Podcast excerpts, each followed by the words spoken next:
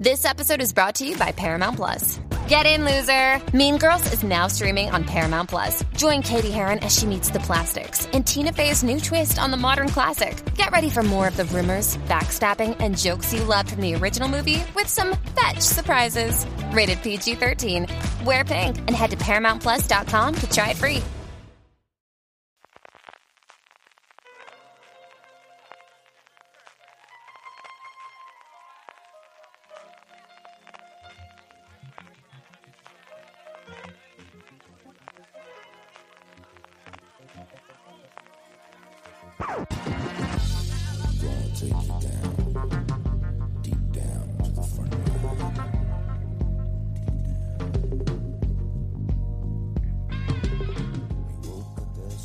Bienvenidos a FDS Review, el programa de fuera de series donde cada semana analizamos, comentamos y debatimos sobre nuestras series favoritas. Hoy nos hemos reunido los más trekkies de todo fuera de series para comentar la segunda temporada de Star Trek Discovery. Yo soy CJ Navas y me acompaña pues mi eh, compañero de aventuras en los recaps que hemos realizado de Star Trek Discovery, don Daniel Simón. Dani, ¿cómo estamos? Hola CJ, la vida y próspera vida, Nungneg, el gran pájaro de la galaxia se pose sobre tu planeta y el de Marina. Y además, para, como ya adelantaba Dani, hemos liado para este último a la responsable de hacer los recaps en texto, que ella se ha cumplido, no como nosotros, que nos hemos dejado los últimos ahí muertos y trasconejados, pero sí que ha cumplido semana tras semana con los recaps que hemos hecho en fuera. Marina, ¿sos cómo estás, Marina? Muy buenas, ¿qué tal?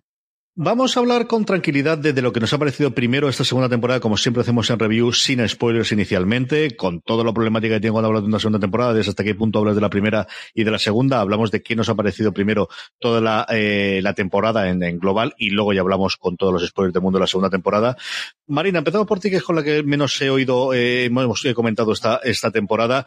¿Qué te ha parecido en general la segunda temporada de Star Trek Discovery y sobre todo comparada con la primera? Comparada con la primera, parecía me da la sensación de que es una temporada que tenía más claro, no sé si que tenía más claro hacia dónde tenía que ir, porque en la primera temporada sí que se notaba, se notaba la serie todavía un poco dubitativa de mm, por dónde querían ir, qué personajes querían, en qué personajes querían centrarse más, hasta que llegan a la segunda mitad de la temporada, cuando salta al universo espejo, que ahí de repente da un salto hacia adelante, un salto cualitativo bastante notable. Y en esta segunda sí que han mantenido un nivel bastante más constante, y han estado más, eh, han estado como abriendo un poco más el, el campo. Sí, eh, Michael sigue siendo la gran protagonista de la serie y todos los detalles que ha habido al Star Trek original han estado muy bien, han sido, creo que han sido guiños que han estado muy simpáticos y que además avanzaban, avanzaban la trama de la serie. Pero lo que me ha parecido que han hecho bastante bien es abrir el campo, que no se quede solo en, en la gente del puente de mando o en los tres del puente de mando tipo Michael, Saru y Tilly, por ejemplo, y que vayamos conociendo a más gente de, de, de, la tripulación de Discovery, sobre todo a más gente de los que están ahí, que prácticamente lo único que dicen es mm, los escudos están al 50%, que sepamos algo más de ellos. Dani, ¿cómo has visto la segunda temporada comparada con la primera? Bueno, creo que la primera tenía un lastre grande, que era el de estar encuadrada ya no solamente en el universo de Star Trek, sino entre dos series, dentro de una continuidad eh, que todas las críticas que le llovían, por lo menos de los trekkies del lugar, viejos del lugar, era pues sí, esas inconsistencias del canon. Y creo que los, eh, los showrunners han estado en, una misión durante esta segunda temporada para librarse de ese lastre, para justificar todas las diferencias de canon que había con la primera. Ya es una serie perfectamente incrustada en la continuidad de, de Star Trek. Me gustaba, y lo hemos ido comentando en los, en los recaps, que que al principio de la serie, al principio, respetaba la naturaleza episódica, había caso de la semana, que nosotros, ya decía yo que lo que le pedía esta serie que hubiera una trama general, pero que no perdiera ese tener un misterio de la semana, un caso de la semana, un misterio de ciencia ficción, ¿no? De, cada capítulo. Y eso conforme avanzaba al que la trama general se fue perdiendo un poco, ¿no? Luego, además, cada señal, cada misterio de los primeros capítulos, que era sí que era una historia suelta, lo han hilado para que tenga que ver pues con todo el tema del ángel rojo, las señales, etcétera, ¿no? Creo también que la serie va de menos a más. El final no es que me decepcione, no me ha decepcionado, pero creo que creo que acaba un poquito más baja de, calidad o de ritmo que como empezó. Eh, creo que hay un momento en que salta el tiburón la, la temporada, que es con el capítulo de, de Talos 4, ¿no? El, ese regreso a un capítulo de a un, a un planeta de un episodio de la serie clásica, muy, muy recordado, ¿no? Creo que ha sorprendido mucho el tema de Pike. Creíamos que iba a ser un capitán de relleno, un capitán de transición hasta que encuentre un capitán de verdad de la Discovery. Y, resulta que han anunciado una serie de la sección 31, ya lo haremos luego. Y yo no sé vosotros, pero yo tengo más ganas de volver a ver a Pike que lo que me tenga que contar la sección 31. Más si el capitán del el comandante de la sección 31 va a ser el pan sin sal de. Bueno, espera que ya nos metemos en spoilers, no digo nada. Eh, me, espero. pero, el. Pero, pero vamos, también es verdad que la serie, ya lo comentaremos con calma. No sé vosotros, pero yo no sé a partir de aquí a dónde van a ir. Sabe mucho el abanico, eh, puede que esté la Discovery, puede que no. Ya veremos a dónde nos lleva esto.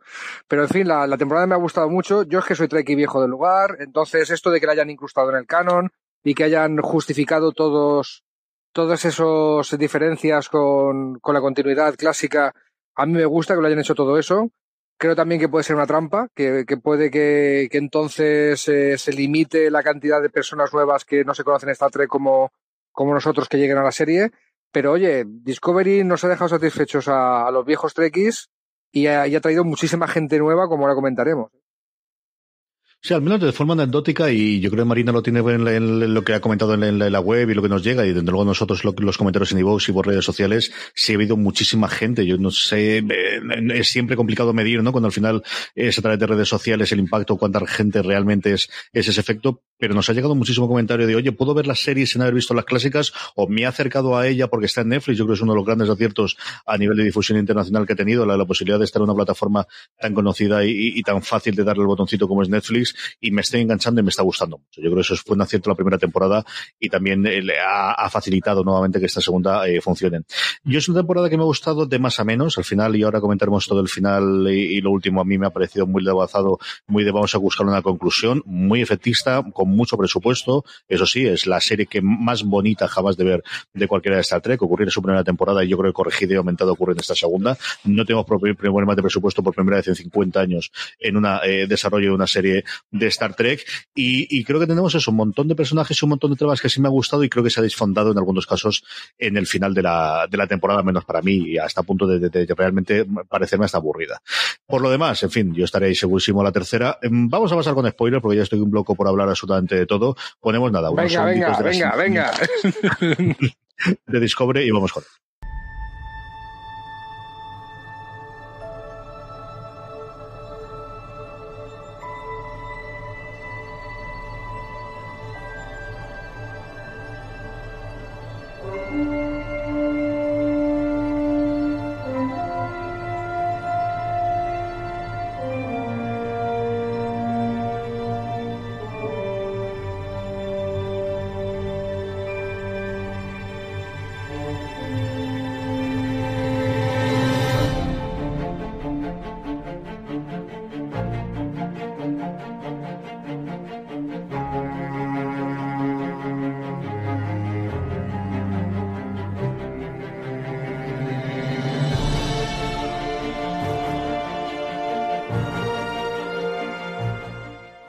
Estamos ya de vuelta. Marina, comentábamos antes de, la incorporación de un montón de personajes y un montón de tramas.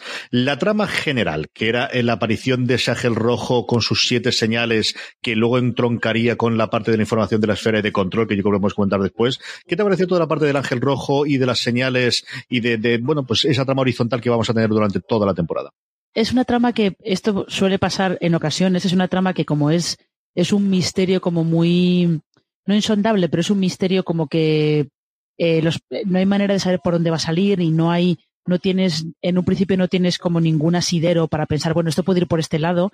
Lo que suele pasar con esos misterios es que son muy intrigantes y muy interesantes al principio, pero según vas descubriendo cosas, van perdiendo parte del interés, se pierde, pierde parte de la gracia.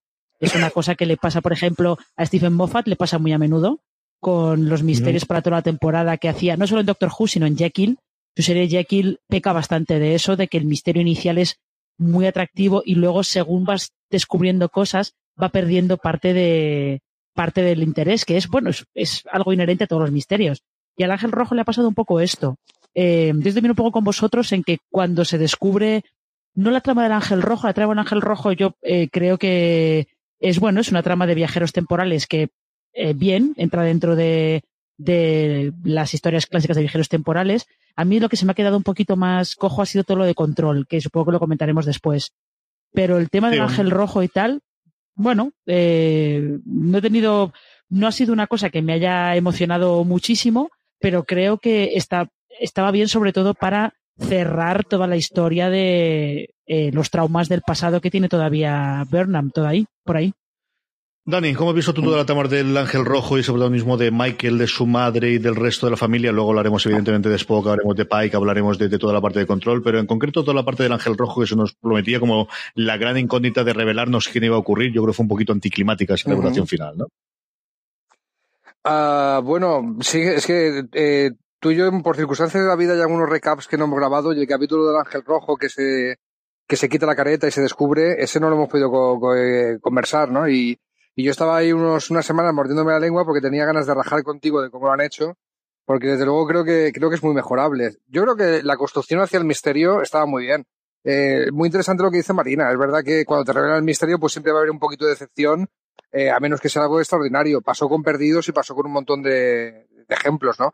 Es verdad que, que, la serie no, o sea, que la temporada no pivotaba solamente en torno a quién es el ángel rojo, era un misterio añadido, pero había muchas tramas de, ciencia ficción, muchas tramas propias de Star Trek y de su continuidad, eh, y luego el tema de control, que bueno, flojito, pero vale, al final muchas cosas flojitas pueden hacer una cosa bastante decente. El, el Ángel Rojo para mí tenía varios, varios problemas al principio, o sea, para empezar están construyendo, mmm, digamos, durante todo el principio de la temporada, durante eh, ocho o nueve capítulos, están calentándote para el momento en el que el ángel rojo se quitará la careta y será, ¿quién será? ¿Vale? En el capítulo Ángel Rojo, nada más empezar, revelan, te, dicen, oye Michael, ¿qué eres tú? Digo, mira, lo, siento, pero no me lo creo. Están todo el capítulo eh, trabajando y haciendo locubraciones y torturando a la pobre Michael y haciéndole mil putadas a los personajes, basándose en la idea de que es que al principio el pavo de la sección 31, el Leland, ha dicho que es eh, que es Michael, y esto va a misa. Y, yo digo, pero es que no me lo puedo creer. O sea, no me puedo creer que los propios guionistas hayan construido un misterio de vamos a quitarnos la mascarita a ver quién es en plan Scooby-Doo y renunciar a esa escena al final del capítulo y que no sea una sorpresa. Y efectivamente no renuncian. O sea, eh, pasa todo el capítulo y no es Michael, es su madre. Eh, vale, tienes la excusa de es que el ADN podía ser parecido, bien, todo lo que tú quieras, pero es que eh, me has jugado el despiste en el último momento, después de estar construyendo un momento climático durante toda la temporada, y, y lo que tú dices, CJ, eso se cargaba parte del clima, eh, desde luego. Por, lo demás, eh, otra cosa que me ha sacado, fíjate la chorrada, ¿vale? Si a los cristales temporales les hubieras llamado de otra forma, cristales de, no sé, plunjonzonio, o te inventas el nombre de un material alienígena, me hubiera sacado menos. A fin y al cabo, Star Trek se basa en parte en la existencia de unos cristalitos mágicos eh, especiales, que son los cristales de dilitio. El dilitio, exactamente. claro, se, se, inventan el dilitio como el mineral con el que logran eh, que no se raje cuando le haces la proporción de materia antimateria y entonces el motor de las naves se impulsa. Es decir, los cristales de dilitio, que no existen en la vida real, eh, son lo que permiten que las naves viajen eh, a velocidad más allá de la luz gracias a la antimateria, que es una cosa que sí que se está investigando en la vida real, pero que precisamente no, no, todavía no puede tener ninguna aplicación práctica porque no hay material que lo contenga. Entonces Star Trek se inventa un material que lo contiene, que son los cristales de litio. Si lo hubieran llamado cristales mágicos para viajar más allá de la luz, me lo hubiera creído menos. Y aquí co co cogen y lo llaman cristales del tiempo. Coño. no sé. O sea, fíjate, fíjate la tontería de puedo aceptar que un cristalito mágico sea una fuente de energía en una trama de ciencia ficción, pero cúratelo un poquito más, ¿no? Fíjate como el, solamente el nombre me ha sacado un poquito de, de la historia, ¿no? Ahora sí, pues chico, viajes temporales en Star Trek ha habido a punta pala y, y, muchas formas de viajar, dándole la vuelta al sol con una nave, en fin, cosas muy peregrinas, y me lo he llegado a creer, he llegado a suspender la incredulidad, y con el trajecito de marras también puedo suspender la incredulidad en un momento dado. Pero a ver a dónde nos lleva esto, porque aún no tengo claro a dónde nos lleva. Pero eso es lo mejor. Justo yo creo que eh, lo mejor que tiene el final, eh, independientemente de que, pues eso de que al final se nos quede un poco, se caiga un poco la historia o, o, que nos parezca que haya ido de, de, más a menos, justo lo mejor que tiene el final es que no sabemos dónde, dónde, va, dónde va a terminar esto. La tercera temporada es, está completamente abierta.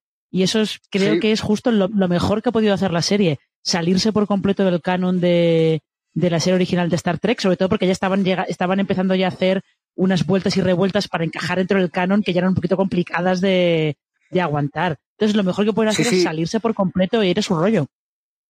Sí, es que a, a, yo creo que a, en un momento de la segunda temporada, alguien en la sala de guionistas ha tenido que decir, pero ¿quién tuvo la santa idea de meter esto entre la trama de la serie original y la trama de la nueva generación. Eso, eso te lo voy a Perdón, entre la trama de y la trama de. Esto porque, o sea, Brian, Brian, Fuller. Pero, pero ¿por qué? O sea, claro, claro o sea, el, lo que hizo fue constreñir a los guionistas en la continuidad. Que decían, va, estos serán cuatro frikis, los que, da la sensación de que dijeron, serán cuatro frikis los que van a prestar atención a, a los fallos de continuidad. Pues no, tío, es Star Trek.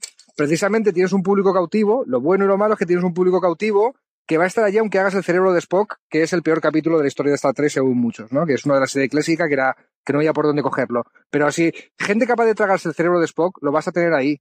Eh, tienes el reto de construir una nueva audiencia, pero, te, pero el público, el público preexistente tiene que ser tu base, no alguien que tienes que espantar, tal, tal, y, tal y como yo lo veo, ¿no? Pero eh, ahora sí, o sea, el, eh, Discovery ha hecho muy bien lo de traer nuevo público, ¿no? Pero estoy de acuerdo contigo, Marina. Hubiera sido más fácil desde el principio creo que tú también estás de acuerdo en si directamente lo hubieran puesto en el siglo XX después de la nueva generación, con una eh, libre de cualquier continuidad, como creo que va a pasar a partir de ahora, estoy de acuerdo.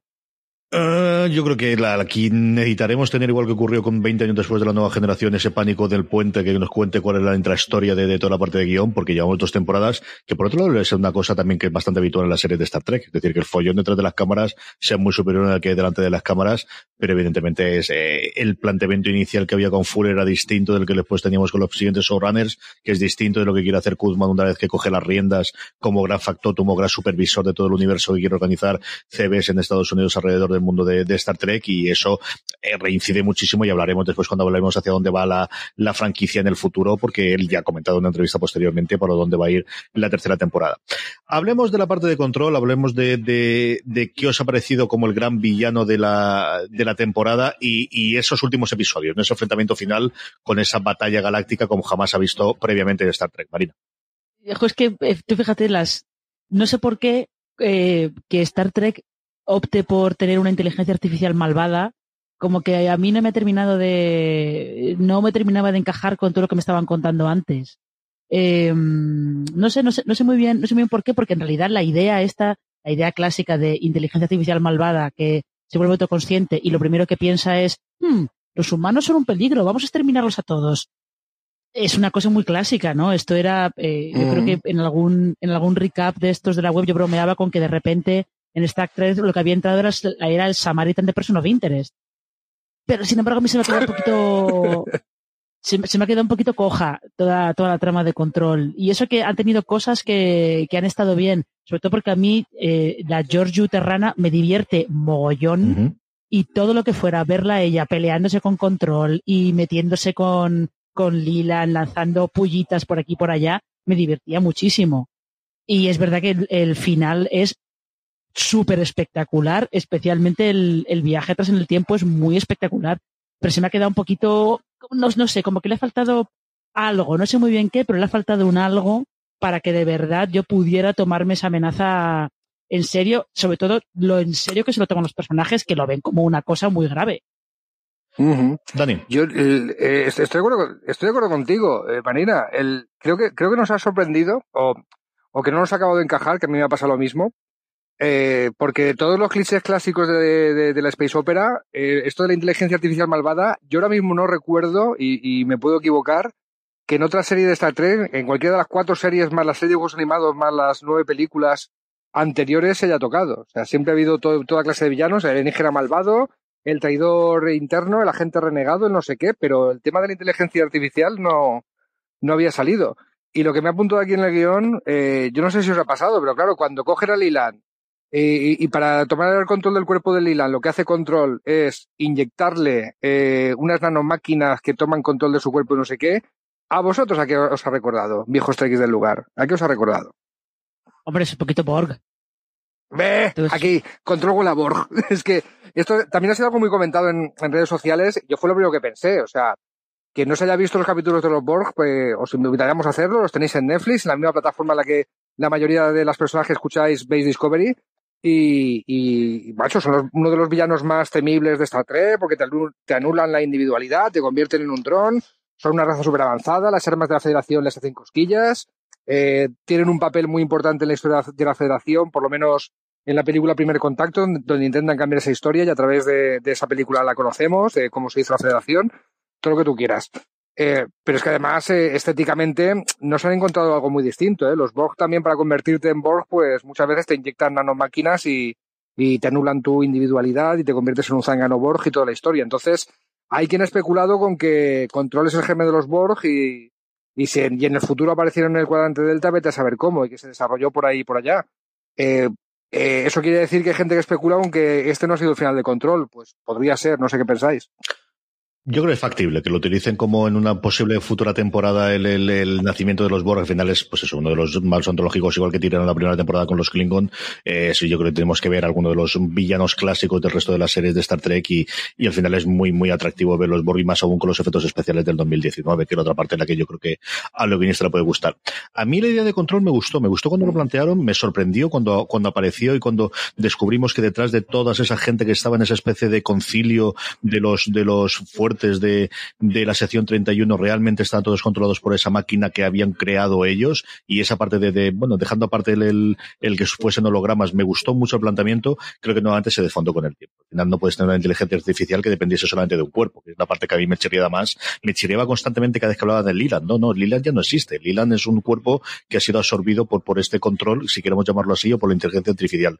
Pero al final necesitaban tener ese para tener, pues eso, la pelea, por ejemplo, al final con, con, con la, con la imperatriz terrana, que si no, pues no, pegarle a la nada sería más complicado, ¿no? Y, y mantienen en el cuerpo. ¿vale? Lo que yo, yo creo que fue una primera buena idea que te permite luego tener esa batalla espacial como nunca hemos visto en Star Trek, que recordaba extraordinariamente a la, a la Guerra de Galaxias, o por citar la otra gran Space Opera, o, o a otro tipo, incluso a Babylon 5, mm. evidentemente los efectos eh, eh, de los tiempos de cuando se hizo Babylon 5, y que a mí me gustó por momentos, pero en otro momento me pareció aburrida. Yo creo que al final se alargaba muchísimo porque teníamos eso, un enfrentamiento constante de navecitas que no acabamos de ver esa nave que ocurría, parecía un videojuego por, por eh, fases. Mm. Hablemos de personajes. La temporada marina se nos presentó como la temporada en la que vamos a ver a Spock. Nos costó un montón llegar a ver a Spock y yo creo que podemos hablar de él conjuntamente con el otro personaje que mm, para mí es el que roba la serie conforme va apareciendo y yo no sé si en eso estamos de acuerdo todos o, o algunos, pero yo creo que Spock y Pike son dos personajes que se nos crean, que aparecen aquí, que van a desaparecer en la tercera temporada por el planteamiento que tenemos, pero que yo creo que recordaremos siempre en esta segunda temporada de Enterprise. Pike ha sido un añadido bastante, bastante bueno. Creo que ha sido, además era un personaje que encajaba perfectamente con, con la serie en cuanto entró. Y además al principio era también como el, eh, la serie de Star Trek, sobre todo la, serie original de Star Trek, siempre funciona como en dúo, ¿no? Tienes ahí ese dúo, tienes a Kirk y Spock. Siempre sueles tener al, protagonista y al, y al, segundo a su mano derecha, o el segundo de a bordo, o lo que sea. Y aquí estaba bien que al principio de, al principio de la temporada los que tienen esa dinámica son eh, Michael y Pike. Y funciona muy bien, la verdad, esa, esa relación. Yo creo que ha sido un añadido bastante, bastante bueno, porque es un, además es un capitán como muy clásico de, Star Trek, y encima es un personaje de la serie original que prácticamente no se había visto, porque aparece en el, en el piloto original y luego en otro capítulo por ahí y ya está, nada más. Y Spock lo que pasa es que se queda, claro, es que están muy restringidos con lo que pueden hacer con Spock. Entonces al final es más eh, cómo él contribuye a, a la evolución de Burnham como personaje que otra cosa porque al final lo que lo que eh, Spock y Michael están haciendo es continuar con, con el tema que ha ido tratando la serie desde el principio, que es esa evolución como personaje de, de Michael, cómo los dos tienen que, que coincidir el lado racional con el lado emocional. Al final la, eh, la utilidad de Spock ha sido un poquito esa, pero yo creo que también por eso, porque están restringidos con lo que pueden hacer con él teniendo en cuenta que es un personaje eh, que a partir de la serie original ya es, es muy conocido y tiene una personalidad muy marcada. Dani. Sí, sí, yo creo que, que de, del Spock de Ethan Peck esperábamos que no la cagara, no la ha cagado, y de Pike tampoco esperábamos mucho y ha sido toda una sorpresa, ¿no? Por momentos se, se comía la serie el tío. O sea, y, y no me cansaré de decirlo a lo largo de este, de este podcast. El, la serie anunciada de la sección 31 ahora mismo me toca un pie muy bien, muy interesante tendrá que ser para que capte mi atención. O sea, te, eh, a priori no me llama mucho. Pero estoy rabiando porque vuelvan a sacar a, a la Enterprise de Pike en, Discovery o que tenga una serie propia que podría funcionar perfectamente y estaría también muy clavada en el, en el canon de Star Trek porque la época en la que Pike fue, estuvo en la, en la, en la, en la Enterprise, eh, pues está perfectamente definida en el canon. ¿no? que no sabíamos nada, ¿eh? que antes de entrar aquí teníamos un el, piloto fallido de la serie clásica que después se recicló a modo de flashbacks en, The Menagerie, en la colección de fieras, que lo hemos comentado en algún recap. Que sabéis que todas las apariciones de Pike en la serie clásica de Kirby Spock las tenéis también en Netflix, que prácticamente se reducen en un capítulo donde en el futuro Pike se ha quedado paralítico en una silla de ruedas y eso lo veis en el capítulo, veis un flash forward, una visión del futuro que tiene el propio Pike, de cuál va a ser su destino, quedarse paralítico y atrapado en una silla sin poder mover ni los brazos, tetrapléjico, eh, y el tío lo ve, ¿eh? Y lidia con eso. También la serie juega, eh, o sea, esta temporada ha jugado con que no sabíamos si ese momento lo íbamos a ver en pantalla en esta temporada. En un momento dado, eh, se queda Pike en un sitio donde va a haber una explosión, donde alguien tiene que hacer un sacrificio para salvar al resto, y están todo el rato jugando con la idea de que podría ser ese momento, pero no, nos dejan a un, a un Pike que todavía no va a alcanzar ese destino y todavía nos podrían quedar años para contar historias de, de Pike. Nos presentan a Spock afeitado. Yo ya, digo que a Spock se le ha criticado mucho porque hay gente que ha dicho, es que no es mi Spock, es un Spock que lidia más con sus emociones humanas cuando el Spock que conocíamos ya estaba perfectamente vulcanizado en ese sentido. Y, mi respuesta siempre en esos debates, no es que no sea tu Spock, es que todavía no es tu Spock. Ese es el personaje en un estadio anterior. Me ha encantado el trabajo de Ethan Peck. He alabado mucho incluso su, timbre de voz, que lo ha hecho muy parecido a Leonard Nimoy. En su Instagram ha colgado fotos de cómo él se fue a conocer a la, familia Nimoy antes de aceptar el papel, por respeto, un poco también para, sentir que, tenía cierto permiso para, encarnar al personaje por parte de, los herederos del actor que le dio vida. Y, y oye, estupendo el trabajo de, de Zachary Quinto con el Spock de las películas y estupendo el trabajo de Ethan Peck con este Spock que todavía no es nuestro Spock. Y, y de alguna forma sí que eh, todos los intercambios con, con Michael, a Michael hacen evolucionar, como has comentado, pero también hacen evolucionar al propio Spock hacia el Spock que conocemos. A un tío más equilibrado, en paz con su pasado de alguna forma y que, y que se puede concentrar en la persona que, que puede ser tal y como yo lo veo. Esto de salir afeitado en el puente y que la última escena sea el Spock en el aspecto que conocemos, creo que es una indicación muy gráfica de eso, de ya ha tenido la evolución hacia el personaje que conocéis y ya estaría listo, ya estaría el botón de reset apretado para que la Enterprise pudiera tener sus aventuras en el, en el mundo de Star Trek que conocemos. Que no sé si era el plan, pero si, si no tienen el plan de, de, sacar una tercera temporada la, la Enterprise de Pike, les van a dar por saco a los de CBS hasta que hagan una serie. Se están dejando querer. Yo creo que las entrevistas que estamos leyendo de Kurtzman y evidentemente el movimiento que se está haciendo en redes sociales que se están dejando querer, ya que habrá que ver eh, contratos y posibilidades, pero yo mm, me aventuro a creer que, que, es bastante probable que eso lo veamos en pantalla en el futuro.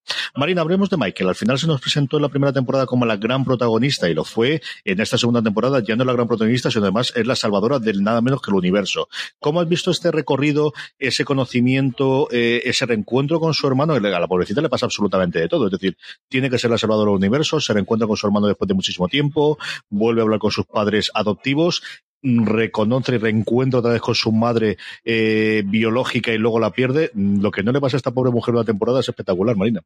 ya, ya, yo, a ver, yo siempre, eh, siempre eh, me he metido mucho con, algunos haters de la serie que se quejan de que es que es que eh, a Michael le pasa todo, es que es la más inteligente y la mejor piloto y le pasa todas estas cosas, que es como, ya es que es la protagonista de la serie, o sea, ¿qué es lo que esperáis? Que sea eh, Detmer quien acabe salvando el universo, que me parecería genial, pero no es la protagonista de la serie. Es verdad que le pasa de todo, lo que pasa es que, no sé si vosotros habéis tenido esta sensación también, daba mucho la sensación de que todo lo que le va pasando a Michael en esta temporada es como de cierre de ciclo. Incluso el último capítulo a veces daba la sensación de ser un final de serie más que un final de temporada. Y todo lo que le pasa a Burnham es esos cierre de ciclo de tienes que hacer las paces con tu pasado, tienes que hacer las paces con tu familia adoptiva, con tu hermanastro, con tu madre biológica una vez que la recuperas, eh, porque vas a pasar a una etapa distinta de tu vida. Entonces, por eso yo creo que también le pasan todas estas cosas, porque mm, eh, la serie está llevándola a que, de alguna manera, como Spock, ella también eh, supera esa etapa en la que aún no es la Michael en la que tiene que convertirse, que supongo que será ya la de la tercera temporada. No sé si me explico muy bien. Es un poco, un poco como la idea paralela de Spock de que este Spock no es el Spock que todos conocemos porque está convirtiéndose en él. Si Burnham también hubiera tenido una serie en su momento, esta Burnham que hemos visto no es, aún no es en la que se convierte más adelante, ¿no? Tenía que cerrar toda esta etapa y todo este ciclo para poder ser el personaje que sea a partir de la tercera temporada. Doni. Sí, eh, sí, el, eh, es, es, el personaje que ha hecho el viaje del héroe, más que, más que el propio Spock, ¿no? Que también lo ha hecho de alguna forma, pero es la protagonista porque es la que ha hecho el viaje de, la heroína. Es, eh, yo también tengo ganas de ver eh, la Michael Burnham completa, ¿no? El, porque la Michael Burnham parcial o, o, haciendo ese recorrido que la va a convertir en la heroína eh, me, me, ha interesado. Yo también he oído muchísimas críticas con eh, algunas interpretaciones de Sonic a Martin Green, que si que si muy sobreactuada, que si tal, pero vamos a ver, es que es que no han podido putearla más. Eh, emocionalmente es que ha, sido un, ha sido un tour de force, macho, que si, que si mi hermano con el que me llevaba mal los traumas que teníamos, que si mi hermano pasa de mí y, y estoy triste, que si tuve que matar a mi mentora, eh, que si mi mentora vuelve en forma de, de emperatriz mala, que si, que si vuelve mi madre que la había dado por muerta hace 30 años, coño, coño demasiado bien lo hace la pobre. O sea, es que a, a, a, no, no, no, se me ocurre, de, de, todas las series y películas que he visto en los últimos 10 años, que se le haya pedido más a una actriz en, en todo este tiempo, ¿eh? O sea, la, la, verdad es que era, era, difícil y yo creo que, la, que Sonicua pasa con nota. Eh, no, no, sé vosotros cómo lo veis. Y sí, eh, era muy arriesgado también, o, o, muy arriesgado, muy alejado de lo que estamos acostumbrados en Star Trek, lo de que la persona protagonista fuera distinto a la persona que ocupa la capitanía de la nave. Era, era bastante arriesgado. El, yo creo que para darnos algo distinto les ha salido eh, bien. Es verdad que al final después de Michael, lo que más ha captado el interés de la gente en general ha sido Pike, la Enterprise, Spock, el capítulo de los cuatro. O sea, todo lo que estaba inventado ya. Ese es el riesgo de, de intentar caminar por la continuidad, de intentar justificar eh, la continuidad de la serie y el gran lastre que le dieron al principio, el fullero quien fuera, de enmarcarla eh, en ese momento cronológico de, la continuidad de Star Trek. Eh, insisto, si hubieran hecho desde el principio lo que han hecho ahora de pues la ponemos en el futuro y a partir de ahí que todo sea nuevo. Hubiera sido todo más fácil, ¿no? Ahora ya no tiene ese lastre. Pero ojo, ojo, cuidado. Ojo, cuidado, que, que lo que más ha interesado de la segunda temporada así en general, por lo menos a mí, ha sido que ya estaba inventado. Ese es el riesgo de la tercera temporada, que yo quiero que salga bien, ¿eh? Y estaremos aquí para contar cuando salga bien. Pero, pero desde luego se la están jugando. Marina, hablemos del resto de la, eh, del, bueno, de, de, de, lo que conocemos un poquito de la tripulación de la, de la Discovery. Han intentado hacer un esfuerzo del, sobre todo la gente del puente, presentándonos un poquito más, aunque yo creo nuevamente de los que más hemos conocido son esos cuatro personajes que ya conocimos en la primera temporada. Por un lado Saru y por otro lado eh, Tilly, de los cuales además tenemos ese short trek inicial que nos vendieron como historias independientes, pero luego hemos visto que tenían mucho sentido con el futuro de la, de la serie, a falta de ver qué ocurre con ese segundo episodio. Y luego, bueno, pues con esa pareja entre Stamets y Hugh, con es, toda esa pequeña resurrección por en medio, que creas que no, algún que otro problema ha tenido en las relaciones, y es que la resurrección de lo mejor, mejor para las relaciones de pareja tampoco son, Marina. Es que, es que parece que Stamets, evidentemente él no ha visto Arrow. Si hubiera visto Arrow, sabría que resucitar a alguien nunca es una buena idea. No, porque, o Buffy, no, o Buffy también. O Buffy, o Buffy. Buffy habría sido, habría sido un buen, un buen ejemplo para Stamets. Como, no, nunca es buena idea.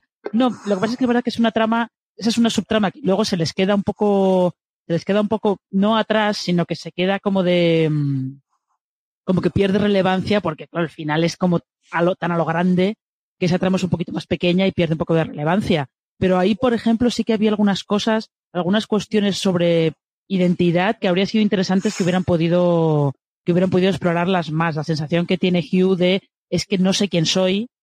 Tú te eh, se empeña en que sí, ¿no? Tú eres Hugh y, y tú y yo eh, nos encantaba la ópera, no me acuerdo ahora mismo de dónde era la ópera. Nos encantaba la ópera, nos encantaba ir no sé dónde y tal. Y el otro tiene está agobiado y tiene como la idea de tú quieres que yo sea alguien que a lo mejor no puedo ser. Es una cosa que tocan un poco por encima y que yo creo que era, que era interesante. Y yo, desde luego, me he hecho muy fan de todas esas cositas pequeñitas que te enseñaban en el capítulo, el capítulo este en el que se sacrifica la comandante Ariam. Uh -huh. Esa, esas cositas pequeñitas que te enseñan de Deadmer o Wosekun, eh, Ariam y todos los demás comiendo y riéndose y tal. Eso me ha parecido que eran unos detallitos muy pequeñitos, pero que estaban, estaban muy bien hechos y que pueden, pueden dejarnos pistas de cosas que hagan para la tercera temporada que, que pueden estar bien. Ani. Bueno, es el momento, creo, adecuado para hablar de otra cosa que quería hablar yo, que son las muertes ridículas de, de, de Discovery. Hablando de la resurrección de Hugh, que viene de la primera muerte ridícula de Discovery, ¿no? De la primera muerte así, que, que nos la tenían que explicar los guionistas porque no la acabábamos de entender, ¿no? O sea, más que para crear drama, tensión, todo lo que tú quieras, pero, pero no sé, había formas más justificadas de hacerlo, ¿no? Y, y que desapareciera un personaje que habían conseguido que nos cayera bien de esa forma, el, en aquel momento nos chocó mucho, le dimos el beneficio de la duda de ver dónde nos, nos tienes que llevar, y me da la sensación de que, de que los nuevos showrunners eran tan conscientes de aquello, y que me atrevo a decir que tenía que haber algo de intrahistoria detrás, de algún follón con el actor o algo así inconfesable, que lo han, eh, que lo resucitaron de una forma también traída por los pelos. Muerto traído por los pelos, resucitado traído por los pelos. ¿no? A mí, eh, yo estoy con Marina. A mí todo, todo lo que sea el world building, de descubrir más de los personajes, que no sean solamente una voz en el puente, me gusta. Todos los detallitos que nos han hecho ver de cuando comen eh, y juntos y tal en la nave, me gusta.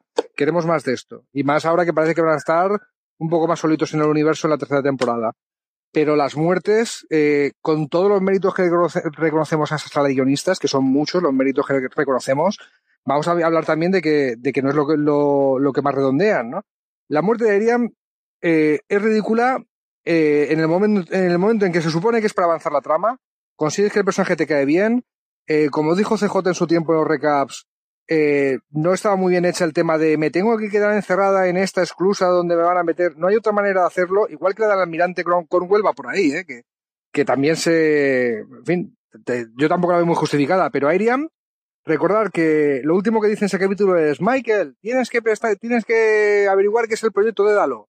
Y decimos, hombre, es como la muerte de Not Penny's Boat, ¿no? Como la muerte de, de Charlie en Perdidos, que te, que te hace avanzar la cosa esta. Es que además es exactamente el mismo caso que en Perdidos. Es un personaje súper secundario y en el capítulo en el que se lo van a cargar es como, te voy a contar un poquito más de él. Sí, sí, va a ser, ahora, ahora te va a dar mucha pena que se muera, ¿no? Y además a través de un cristal de la pista. Sí, estoy de acuerdo contigo. A mí me recuerdo mucho. No, es una muerte not Penny's Boat. Pero claro, a partir de aquí dices, bueno, ahora se van a volver locos por saber qué es el proyecto de Dalo. Yo ahí mirándome el capítulo de, de la serie Enterprise que se llama Proyecto de Dalo, a ver si tiene algo que ver, no sé cuántos. Y empieza el capítulo siguiente, tienes no sé si fueron cinco minutos largos de funeral de Airiam o, dos minutos que se hicieron bastante largos de, funeral de la chica con todos alineados, quién estará vigilando el puente porque está aquí todo el mundo, no sé cuántos, muy sentido todo. Llega Lila en la nave y dice, oye, que el proyecto de Bethesda lo somos nosotros. Entonces, ¿para qué ha muerto la otra? Si va a llegar el pavo este te lo va a decir, si no ha habido ningún misterio, ningún viaje, ninguna búsqueda para saber qué era el proyecto de Dalo y seguir la pista, o sea, si te acabas de cargar ese misterio, ¿para qué la has matado? No, no sé, no, no, me podía quitar esa sensación. Y luego el almirante igual, CJ. O sea, si no te gustó la muerte de Ariam, no me creo que te haya gustado la muerte del almirante. Porque es, es, es, que tengo que cerrar la puerta. Es que tengo que cerrar la puerta por dentro. Me cago en Dios. De verdad no hay un mando a distancia. De verdad no hay una cuerdecita, un robot que puedas meter. No, no, no, no me lo podía creer. O sea, es un momento de muerte de Spock en, en, en la ira de Khan, ¿no? De, de me quedo a través del cristal y ves cómo me muero y me sacrifico por todos y todo lo que, lo que sea pero que no me lo puedo creer, de verdad. O sea, que, eso, que la puertecita solo se puede cerrar por dentro, Cristo bendito, que estamos en el siglo XXIII. no, no, sé cómo lo habéis visto. Es que, es que chapuzas en los, en los, esto, los arquitectos la hacen en el siglo XIX, en el XX y también en el XXIII, Dani. O sea, es que no, no le pidamos cosas a la este, sí, sí, a mí me pareció exactamente igual, Marina. Y, es, se supone, y, se supone, que la puerta, que la puerta está atascada, en teoría. O sea, te lo justifican diciendo que la puerta, la puerta es atascada y que la única manera que tienes de cerrarla es desde dentro. Bueno, en fin. Pues vale. Ay, Dios. Eh, en fin. Eh, eh, oye, que, además los tres que estamos aquí no somos ni mucho menos haters de la serie, pero que cuando hay una chapuza evidente, pues también lo tenemos que decir, ¿eh? O sea, este además, este, nuestros podcasts de Star Trek se han convertido en el refugio de los no haters de la serie, de alguna forma. Pero en fin, cuando mete la pata, aquí también estamos para decirlo. Que, Hablarme de Saru y de Tilly, que hemos visto el, el, cambio de los dos personajes o la evolución que ha tenido, quizás yo creo que más en el caso de Saru que de Tilly, que ha tenido sus momentos importantes eh, para salvar adelante la trama, especialmente al principio de la temporada. Marina, ¿qué te ha parecido la evolución de los dos personajes junto con Michael? Pues yo creo que más importantes y al menos de los que no sabemos los, los nombres, quitando tú, que te lo sabes todo, querida mía, pero yo de los únicos que me acuerdo siempre después del puente. Ya, bueno, lo de Saru ha estado bien porque ha dejado también como alguna, algún detallito así sobre eh, esos, esos dos o tres capítulos que han estado hablando de si la directiva primaria, ¿cómo lo llamáis vosotros? Directiva primaria y directiva principal, es que yo ahí nunca, P nunca lo sé. Primera directriz. Primera directriz, vale, muchas gracias. Somos, somos, somos los clásicos, se llamamos así. Vale. Eh, pero eso, el, esos dos o tres episodios que tienen debatiendo sobre si la primera directriz hay que aplicarla en caso de que, de que sepas que que se va a cometer un genocidio, que haya alguna injusticia muy, muy seria, si no se debería actuar en esos casos y saltarse la directriz. Eh, yo creo que ha estado, ha estado eh, bien incluido eh, el cambio ese que ha habido en Saru justo por eso, por lo de la directriz y porque veas un poco, bueno, pues han tenido ahí un, un pequeño, una pequeña muestra de estos ciclos que suele haber de opresión y represión en muchas, en muchas culturas entre, entre dos civilizaciones distintas o entre dos razas diferentes que están todo el tiempo, hoy te mato yo a ti, mañana me matas tú a mí, así constantemente. Y eh, lo que ha estado bien es justo para que veas un Saru mucho más eh, decidido, ¿no? Porque es un personaje que tampoco podía quedarse atascado mucho tiempo en el cobardica que siempre dice, ay, que vienen, que viene una cosa letal, tened cuidado. Entonces está bien que, que hayamos tenido un cambio en, un cambio en Saru y además los alienígenas, eh, los baúl, los que, mm, los que oprimen a, a los, a los kelpianos, daban muy mal rollo, ¿eh? Daban muy mal rollo. Mm. Eso parecía salido de una película de terror de estas chuscas, chuscas. Y luego es que yo, yo soy muy fan de Tilly. No he tenido mucho que hacer al final de la temporada, pero soy muy fan de Tilly y soy muy fan de la relación que tienen Michael y Tilly. Me parece muy graciosa. Yo quiero que haya más Tilly en esta serie. Dani. Yo igual, sabes que aquí estamos los, fans, el club de fans de Tilly se ha reunido ya para hacer un, podcast. ¿eh? yo, además siempre digo que siempre digo que es la que más me gusta porque es de los pocos personajes que se le nota que está contento de estar ahí, en una nave de Star Trek, como lo estaríamos cualquier fan de Star Trek, ¿no? Que lo, comparaba con el caso de Hiro Nakamura, que, que en la primera temporada de Héroes era el único que estaba contento de tener poderes. Los otros eran unos amargados eh, por, por, tener superpoderes. Y él era el único que disfrutaba de, de la situación, ¿no? Y Tilly, eh, por momentos da la sensación de que es la única que le gusta estar en la flota estelar y que le encantan los misterios y que le encanta aprender.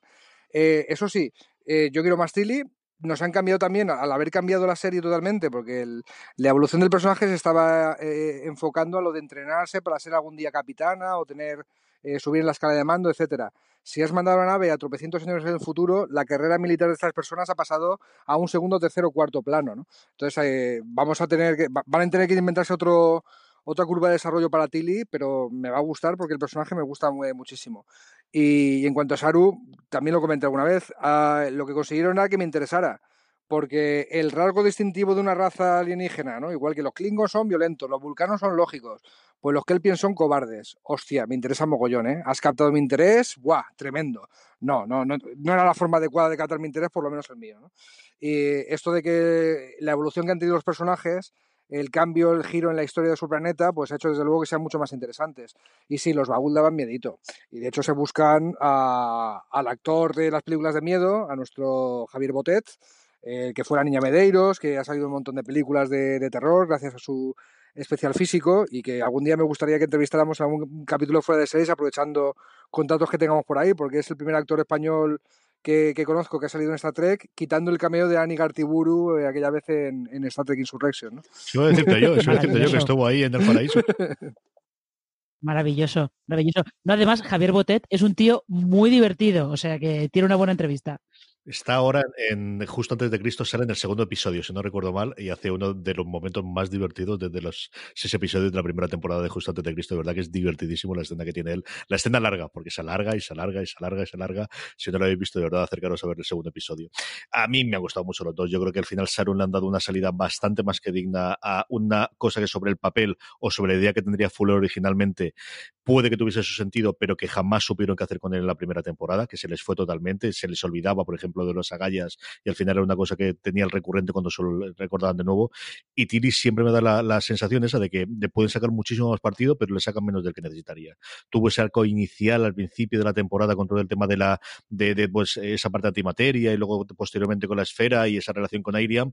Y, son esos momentos, como comentaba María en el, episodio de, de en el que vemos la vida habitual en la en la nave, cosas que posiblemente con las temporadas clásicas de 23, 25 episodios, con episodios eh, cerrados sobre sí mismo y más eh, de naturaleza episódica, valga la redundancia, quizás nos acercaban mucho más a ese día a día y que ahora con el formato que tienen en cuanto a menos episodios y tratar de tener siempre la trama horizontal más presente, quizás es una de las cosas que hemos perdido con, el paso del, tiempo. Em, dos incorporaciones femeninas en este caso que quiero preguntar sobre ellas.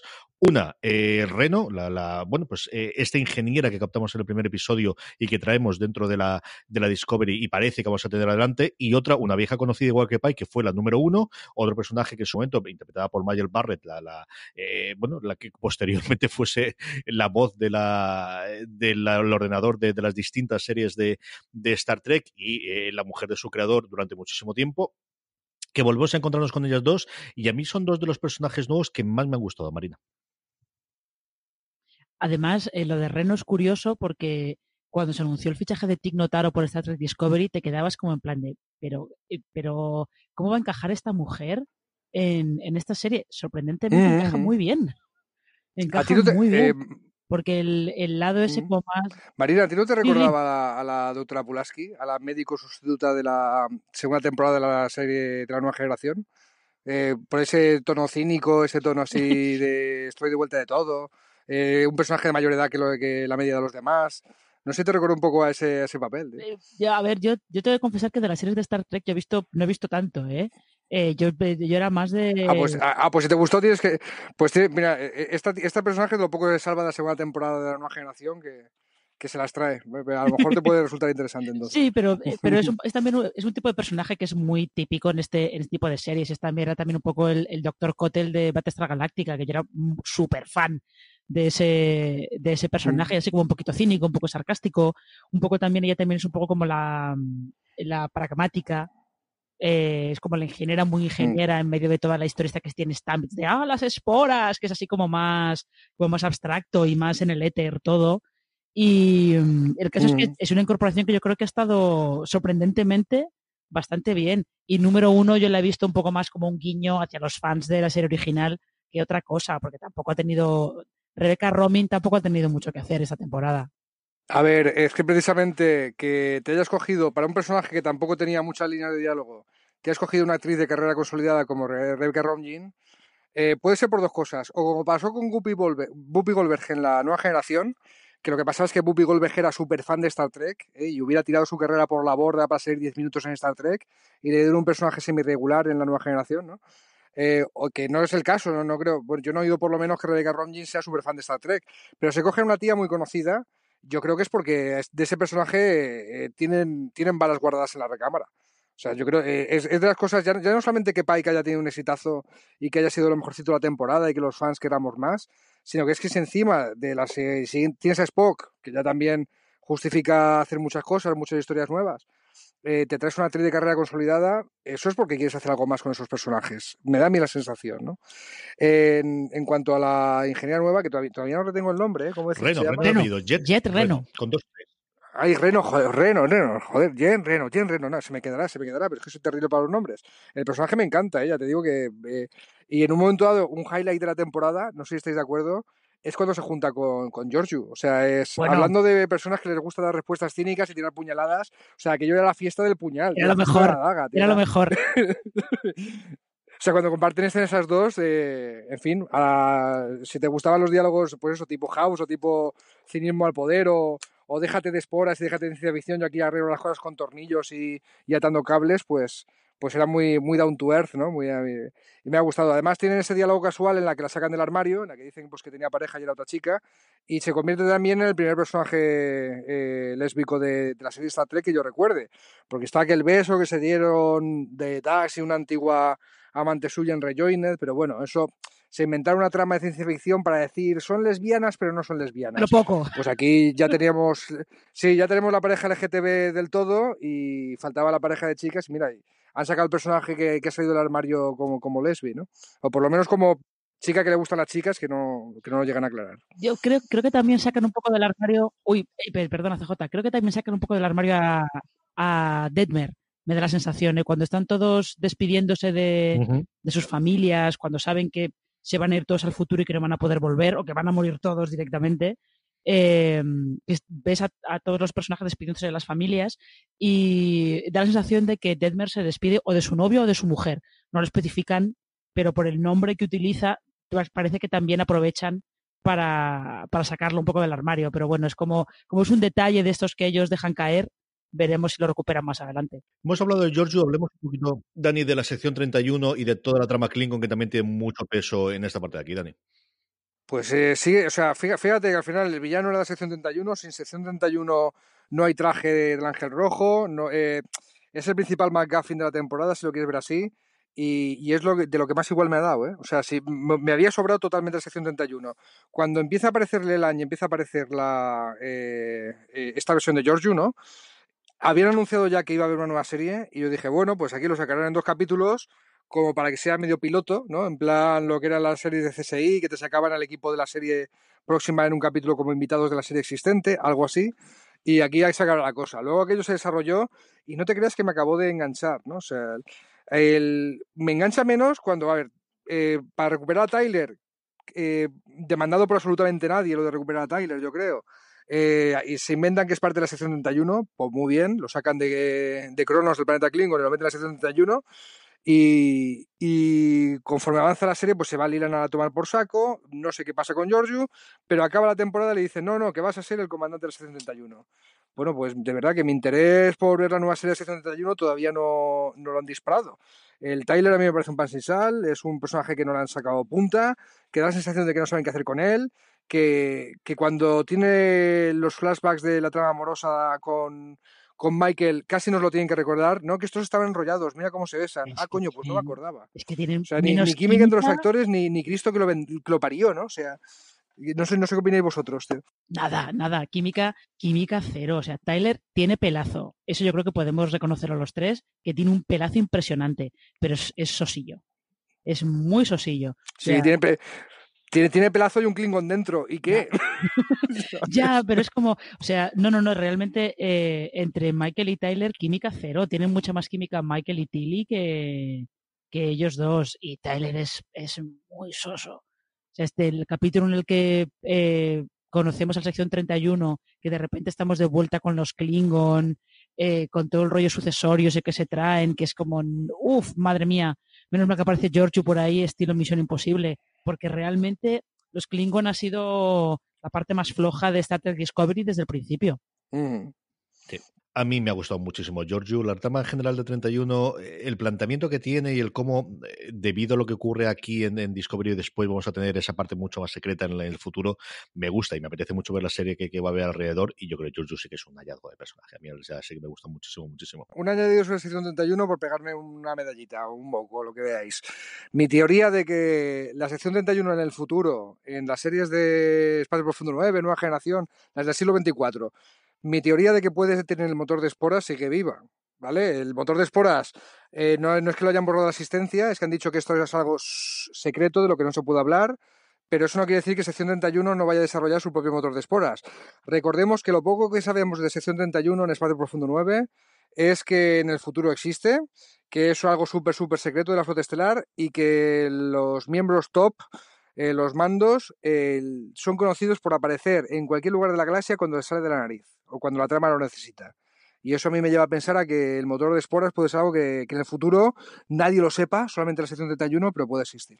Marina, ¿alguna cosa que nos hayamos quedado en el tintero, algún personaje, algún momento, alguna escena que te haya gustado especialmente de esta segunda temporada? Y luego hablamos de lo que esperamos de la tercera temporada, Marina. Eh, pues yo creo que lo, lo hemos comentado todo. Eh, realmente de, del final del final de temporada, que es cierto que tiene esas dos partes. La primera parte que es como una despedida largadísima, que es un poco de, por favor, eh, ir avanzando, ir avanzando, que estáis, estáis simplemente matando el tiempo hasta que llegue el, el, capítulo final de la temporada. Y del final de la temporada yo sí que, sí que quiero destacar lo que es eh, visualmente cómo representan el viaje al pasado de, de Michael, cómo representan el agujero de gusano y sobre todo el principio el principio del viaje cuando se queda ella sola en medio de en medio del, del espacio de donde quiera que esté de esa ese espacio entre dimensiones o lo que sea y le viene la lluvia esa de chispas eh, visualmente es lo mejor que ha hecho la serie de largo y es de lo mejor que vamos a ver esta temporada en televisión pero pero claramente luego el resto de, el resto del capítulo bueno pues muy espectacular eh, yo he visto batallas, las batallas espaciales de Battlestar Galáctica estaban mejor contadas, pero bueno, oye, pues espectáculo, bien, me parece bien. Dani, comentos, escenas, personajes que te. Ay, es que, es que estaba oyendo a Marina y, y, claro, me venía a la cabeza el momento Iron Man, ¿no? O sea, me pongo el traje del de, ángel rojo de viaje en el tiempo y ¿qué hago? Me monto en la nave, rodilla en tierra, un puño en la tierra, el codo del otro brazo levantado, miro hacia abajo y de repente levanto el cuello. Es muy Iron Man, ¿no? Pero, pero mola. Cuando tienes una armadura chula, es lo que tienes que hacer y, y si funciona, chico, ¿para qué, para qué lo vas a, arreglar, para cambiar, ¿no? El, yo también creo que lo hemos eh, cubierto todo. A nivel de personajes, eh, queríamos ver la evolución de Spock, lo hemos visto, la evolución de Michael. Eh, eh, intentan que Tyler evolucione, pero hijo mío, todavía no le sale. A ver si con una serie propia lo consiguen, pero y que queremos más Pike y queremos más Enterprise. Eh, somos así de sencillitos. También podemos comentar lo de que el short trek eh, ambientado en el futuro, en chorrocientos años en el futuro, en el que un vagabundo estelar se encuentra una nave flotando en el espacio que se llama Discovery, que está vacía, que tiene una inteligencia artificial eh, propia, que está ahí solita desde hace siglos, parece ser, ¿no? Pues sí que nos da la idea de que Discovery está en el futuro para quedarse, que no sabemos todavía qué le va a pasar a los personajes, que yo tengo muchas ganas de, saberlo, pero que la, nave, lo, que es la nave sí, se quedará en el futuro. ¿Quiere decir eso que sus personajes volverán a, su época alguna vez y dejarán la nave flotando por ahí? Eh, pues no lo sabemos, pero ahí, ahí está la tercera temporada. Yo de los que no hablamos hay dos momentos que me han encantado. Uno, que me sorprendió de toda la parte de la trama de los Klingon, cuando descubren que el... Por otro lado, un episodio que, bueno, sí tiene toda la parte de Pike, pero tampoco te aporta mucho más, que es el de los... El, cuando Pike va a recoger el, el, cristal del tiempo. Cuando descubre que es el hijo de ellos, me gustó mucho esa parte de, de aquí el ah. funciona distinto. Y esa me gustó mucho ese momento. Y luego, indudablemente, mi momento favorito de toda la serie, que es, número uno, comiéndose la hamburguesa. O sea, en el momento que dice, en el futuro tengo que comida, yo me como una hamburguesa, digo, efectivamente, esta de la mía, di que sí, tira para adelante. Ojo, ojo. Ese momento me encanta, Y música disco. En la, en, la, en la disco, o sea, en la Discovery, se baila música disco. Esto también han, han jugado con la tontería esta más de una vez. El, sobre el monasterio Klingon, eh, apunte de Trek y abuelo Cebolleta, recordar que ese monasterio viaja en un capítulo de Nueva Generación, Worth, que va a tener un retiro espiritual. Es un monasterio donde la leyenda dice que si te tomas peyote, ayahuasca o no sé qué se toman allí, eh, ven a Keiles, ¿vale? Y cuando va a Worth ve a Keyles de verdad, ¿vale? Que es un no, no cuento más, pero es un capítulo que de la sexta temporada de la nueva generación, creo que es, no me sale el nombre ahora, pero se le aparece Keyles de verdad en el monasterio ese construido en una, luna donde supone que Keyles hizo no sé qué, dice la leyenda. Van al mismo monasterio, desde luego más remozado y mucho más gótico, eh, porque, en fin, estoy estudiando historia del arte ahora y, y me fijo en esto, en que la ambientación le hicieron gótica total en vez de Klingon total, pero pero ahí está. Y sí, lo de, lo de que fuera el, Klingon, el mismo Klingon albino que conocíamos de bebé, a mí también me impactó. Y luego hablando de remozado, ¿para qué lo voy a negar? A mí se me pusieron un poquito los pelos de punta cuando entregamos en el puente del Enterprise. O sea, con toda la Modern Night, la Enterprise clásica ahí y sonando la fanfarria, ese fue un momento muy bonito. Y sí, sabemos que lo habían hecho para eso. Bueno, pues cuando lo hacen bien, lo hacen bien. y ahí pero, ¿fue, ¿fue efectivo o no fue efectivo? Pues ya está. Absolutamente, totalmente. Es igual que lo de las despedidas. Las despedidas me parecieron pasadas, pero a mí la lagrimita en un par de las despedidas del penúltimo episodio se me cayeron. Así que esa parte también Eso. Cuando se ponen de pie para despedir a Pike de, Discovery, eh, ha sido un placer servir con ustedes, señor, no sé cuántos, tío. Ahí estábamos todos con los ojos mojados, ni un ojo seco en la casa, Y, y sí, oye, igual que hacen mal las muertes, hacen bien las despedidas, a ver si un poco compensan, ¿sí? Vamos con el final, Marina, tercera temporada. A ver, cosas que sepamos y cosas que vais a enterar todos queráis o no. Es spoilers, hombre, lo he dicho el jefazo gordo. Cosas que Kurman dijo directamente en una entrevista, si no recuerdo mal, para el Hollywood Reporter conforme terminó una terminada, es borrón y cuenta nueva, vamos a hacer tabula rasa, eh, lo que buscábamos al final de esta segunda temporada es librarnos de todas esa coraza o esas ataduras del canon y vamos a alargar la Discovery 950 años en el futuro, de forma que tenemos la Discovery en un futuro que todavía no habíamos explorado del mundo de Star Trek. ¿Qué esperamos de esa tercera temporada, Marina? Mm, yo no sé, yo lo, espero todo. No tengo, no tengo expectativas porque justo lo que comentas, como se liberan por completo del canon de Star Trek, tengo mucha curiosidad por ver qué van a hacer sobre todo además teniendo en cuenta que el punto al que viajan es Terralíseo, el planeta este en el que hay una civilización humana que ha, eh, ha prosperado sin, sin, tecnología y que fue también salvada por la madre de Burnham inicialmente y tal. Tengo curiosidad por ver cómo, cómo funciona la serie, si todavía hay flota estelar o no, cómo se organizan eh, ellos, si esto, va, si esto, va, a ser, va a ser una especie de Firefly pero en el mundo de Star Trek, algo para lo que yo estoy súper a favor, me parecería genial que se convirtiera en una especie de Firefly esto, muy a favor. Y no sé, yo estoy, estoy, no tengo ninguna idea preconcebida de, de por dónde puede ir esto. Y yo sí que creo que es un acierto liberarse por completo de, del canon de Star Trek, porque como decía Dani, eh, igual a priori era, era muy atractivo meter la serie en esos 10 años antes de que empezara la serie original, pero luego les creaba todo tipo de problemas para, para poder eh, encajar todas sus historias en, en, un canon que tiene más de 50 años. Dani, ¿qué esperas tú de la próxima temporada? Yo también estoy, estoy totalmente expectante, con la mente muy abierta. Eh, Discovery no era en la primera temporada la típica serie de Star Trek y viéndola con mente abierta la disfruté muchísimo. Así que, por un lado, tengo la sensación agridulce de eh, que me habían endulzado mucho el caramelito esta temporada con todos esos guiños al canon para, restaurar un poco la continuidad y tal. insisto en que lo más celebrado de la temporada ha sido lo que ya estaba inventado, Pike Enterprise, Spock, eh, Talos 4. Y claro, una serie en la que a priori no vamos a tener nada de todo eso, la veo más arriesgada todavía, ¿no? O sea, voy a estar más expectante todavía. Sí que espero que, porque Marina ha dado en el clavo con lo que yo pensaba, espero que por lo menos haya flota estelar, que 900 años en el futuro exista la flota estelar, porque si no lo que tendremos será Voyager 2, o corremos el riesgo de que lo sea. Está Tre Voyager, acordados que es una serie que, que empieza con que una nave eh, de, de, la flota estelar no viaja en el tiempo, pero viaja en el espacio y se va chorrocientos años luz de distancia, que el viaje para volver a casa a máxima velocidad tardaría 70 años, y es todo el viaje de a ver cómo volvemos a casa, a ver qué agujero de gusano encontramos, a ver qué, qué narices nos ocurre, pero no perdemos la esperanza y iniciamos la odisea, el viaje de regreso a Ítaca de, volver a casa, ¿no? El, eh, claro, el, si tenemos una nave de la flota estelar sola flotando en el espacio, encontrándose alienígenas y viviendo aventuras, corre el riesgo de ser Voyager 2. Y yo no quiero que sea Voyager 2, quiero que sea Discovery 0, ¿vale? Discovery 2.0 ahora, ahora, ahora, mismo.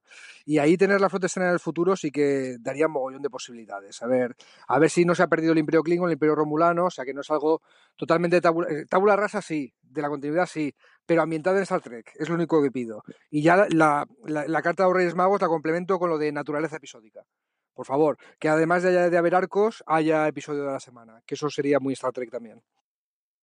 Lo que tendremos seguro es que volveremos en fuera de series para hablar de ella, de ella y de todas las series que se están montando alrededor del universo de Star Trek que está construyendo en Estados Unidos Local, eh, CBS o Lactex, que veremos a ver cómo nos llega aquí España, si será a través de Netflix, si CBS se decidirá a dar el salto internacional ahora con la proliferación de los channels tanto en Amazon como en, como en Apple, que es una de las cosas que yo me maligno que es posible que ellos intenten hacer también internacionalmente, pero como os digo, lo que seguro es que hablaremos de Discovery, hablaremos de la miniserie que se nos promete de Picard, hablaremos de las series de animación, hablaremos de aquella serie sobre el universo de eh, la flota estelar de la Academia, todas las cosas que se nos están creando, de la serie sobre la sección 31 y puede ser, si se confirma finalmente, esa serie con la Enterprise comandada por Pike y por la número uno. Aquí estaremos para hablarla y espero contar con ello para hablar con Daniel Simón. Dani, mil millones de gracias como siempre. No, mil millones de gracias a vosotros. Es un placer ser, ser un poquito parte fuera de serie y aquí estaremos para comentar lo que haga falta. Y como siempre con Marina su redactora jefe fuera de serie. Marina, mil millones de gracias. Ya sabes que siempre es un placer y hablar de Star Trek Discovery más todavía. Y a todos vosotros, querida audiencia, todos los recaps, absolutamente todos los de la serie de Marina Such en fuera de series.com. Tenéis también varios de los que hicimos, excepto los cuatro últimos que se nos han quedado transconejados a Dani y a mí en audio también en el canal de podcast de fuera de series. Os podéis suscribir allí donde oigáis podcast simplemente buscando fuera de series, en Spotify, en iVoox, en Apple Podcast. Que además tenemos, eh, yo creo que ahora para la, espera y por esta sequía vamos a tener un podcast que grabamos entre Dani y yo sobre los mejores episodios de Star Trek. Es el top número 26 que podéis encontrar en ese canal de podcast, que yo creo que os puede dar indicativos de cómo probar o, del resto de las series clásicas de Star Trek. Y os invito también a que lo, a que lo podáis escuchar. Y nada, gracias a todos y recordad, tened muchísimo cuidado y